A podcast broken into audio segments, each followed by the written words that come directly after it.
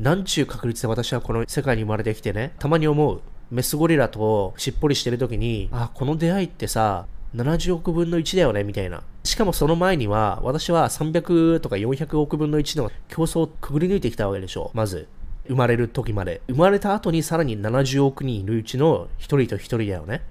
で、これ本当に時空を超えるよね。時間も場所も一致しないといけないわけじゃん。例えばさ、ゴリモフィアス。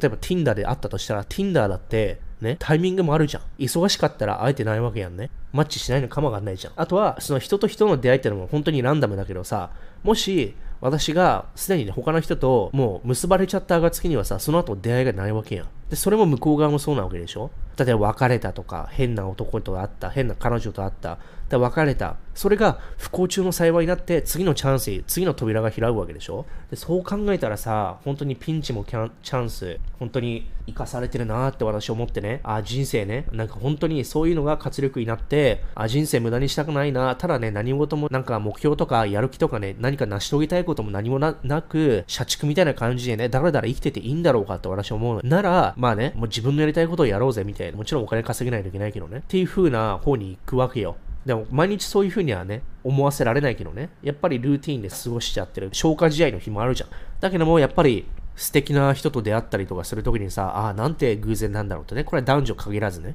例えば男性でもさ、なんて偶然で、なんていい出会いをしたんだろうとかって時にさ、しかも私なんて日本に住んでないから、だ海外で会うっていう時点で結構レアなわけじゃん。例えば日本人でもね。日本人じゃなくても。やっぱりノマド同士で出会うっていうのも、旅行してみんなぐるぐるどっか回ってるから、やっぱり偶然なわけよね。で、旅行中と旅行中でさ、例えば Tinder で出会うなんてのも本当にタイミングなわけじゃん。ね。私、ロシア人のキャビンアテンダントの人ともさ、ね、そういう会合したことありますけど、それだって私も旅行中、向こうも旅行中でさ、ドンピシャの時にね、クラブで会ってみたいな。それ考えるとね、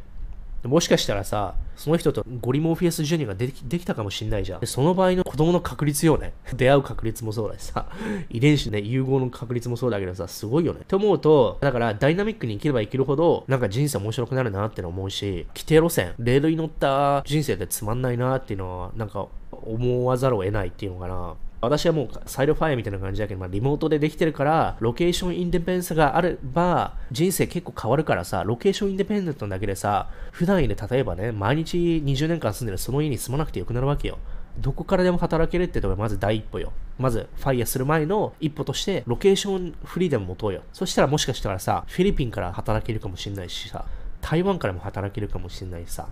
ね。で、そこから少しずつ自分ってレールから外れてきたな、みたいな。自分だけでちょっとね、あの、システムから、シミュレーションから外れてきたな、みたいな思えるようになるんだよね。普通の人はシミュレーションの中だから、9時5時とかね、通勤してみたいな。そっから外れる怖さはあるんだけど、外れちゃうと、それに慣れちゃうともう戻れないよね。